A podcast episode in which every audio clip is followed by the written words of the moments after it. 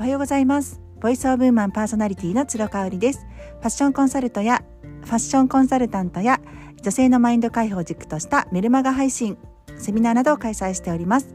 毎月新新月と満月の日に、えー、フランスからリモート買い付けをしたアパレルやアクセサリーをオンラインショップにて販売しております。詳しくはインスタグラムラローブフルフルをご覧ください。はい、今日はですね先日もう先月のお話になるんですけれども熊本から神戸に来てねイベントをしてくださった藤子ベーコンの藤子さんのあのー、お話をしたいと思います。以前ね藤子ベーコンを使った絶品レシピのお話は音声配信で紹介したと思います。もうレシピっていうほどでもないぐらい簡単なんだけどすっごく美味しいっていうねあのあとね私もあの白菜とベーコンのあのミルク煮とかもやりました。あのもともと好きでね自分が使っ作ってたんですけどね。あのあとはねやっぱカレーに入れるとすっごい評判いいですね。あのスモーキーな感じがするのでコクが出てなんかねヨーロッパ系の味になるってうちの主人がすごい喜んでくれてます。でねあの藤子ベーコンのもちろん販売とかあの商品紹介とかもしてくださったんですけれどもあの彼女自身がね壮絶な今まであの人生を歩んでいらっしゃってまして、まあ、その時にね1時間半ぐらいにお話しされてたね結構話すよね私途中でトイレに行きたくてしょうがなかったんですけれどもあの自分のねその人生を1時間半ノンストップで話せるってすごいなって思いました。でまあ、あの一番ターニングポイントになるところが、えー、とまずはやっぱり5人お子さんを抱えての離婚ですね旦那さんの浮気が発覚して、えー、離婚をされるんですけれどもその離婚もね熊本地震が、えー、きっかけだったそうなんですよね。そうなんかそれまではね旦那さんの浮気が分かっても本人にも言えないしなんか自分に非があるんじゃないかっていうことでねお家でこう頑張って食事を毎日毎日すごい豪華な食事を作って旦那さんをもてなそうとしたりとかしてたんですって。でもその熊本地震があった時に、まあ、旦那さんは実家かなんかに帰られてて違うところにいたのかな。でやっぱり 5, 5人のお子さんともう自分たちで生きていかなきゃっていうねなんかそういうサインが来たみたいで地震後にすぐあの離婚をしたっていうふうにおっしゃってましたね。で、まあ、それが一つとあともう一つはあの子供たちと一緒に住んでいた家がね全焼してしまうんですよ。もうほんと火事で全焼してしまってで子供たちをねとにかく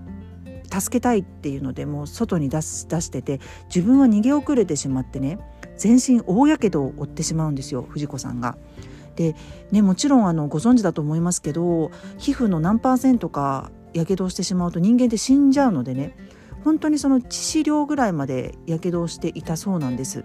で、えーと、その時の体験とねもう山がね2つあって、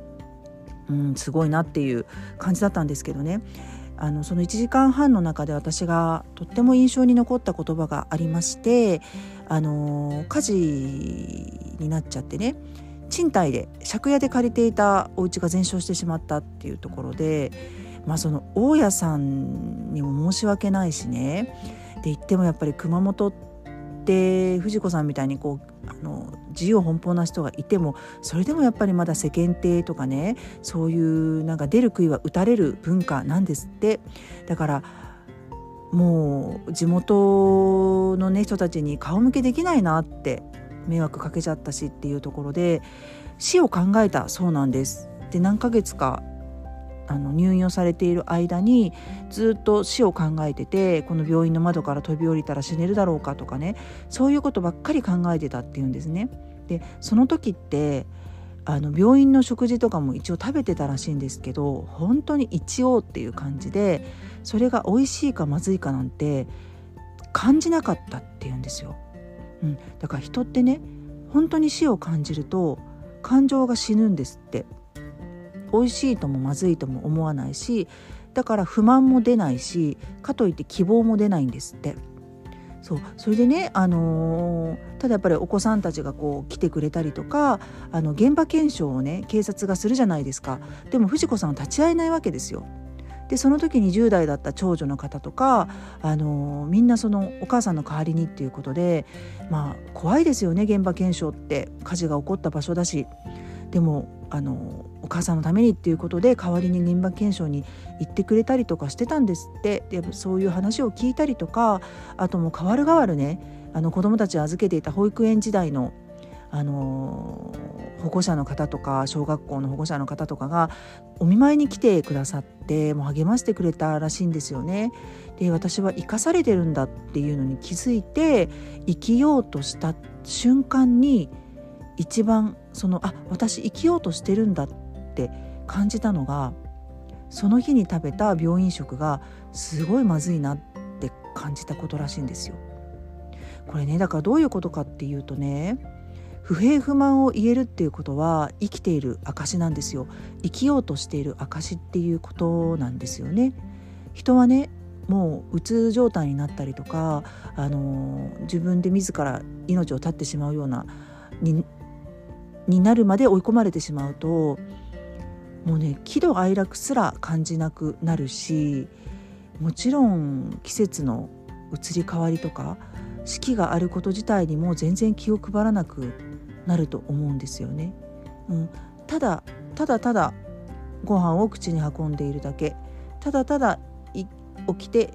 息をしているだけみたいな状態になるんですよね。よく公共の場でねこう大声でこう不満を言っている方とか喧嘩をしている方とかあのー、なんだろう駅員さんにすごい怒鳴りつけてる人とかいるじゃないですか。ああいう人って傍から見るとあ幸せじゃないんだなって思いますけれども藤子さんの話を聞いてからね変わったんですよ。ああああいう人もやっぱ生きようとしてるから自分の不満を誰かに分かってもらいたくて意思表現してるんだなってその意思表現してることこそ内容がねネガティブであっても生きようとしている証なんだなっていうふうに思ったんですよね。私が大好きな深夜ドラマ「スナック傷つき」の話を昨日しましたけれどもあのスナック傷つきの中で第4話だったかなあのー、戸籍なんとかくんって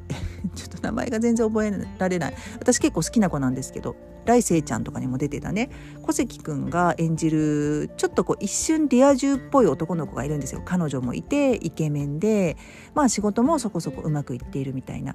でもその子ってちょっとトラウマを抱えていてね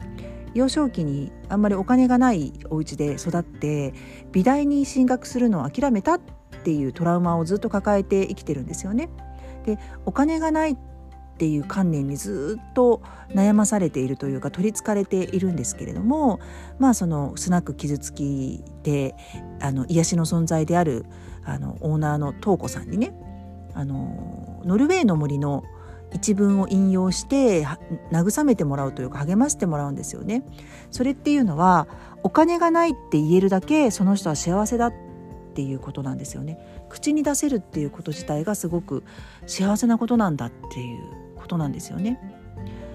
まあ私も言霊すごく大事でできれば思考や自分が口にする言葉はポジティブでいたいなっていうふうに思うんですけれどもまあ人間そうはうまくいかないかったりしますよね。なので不平不満を言っている自分、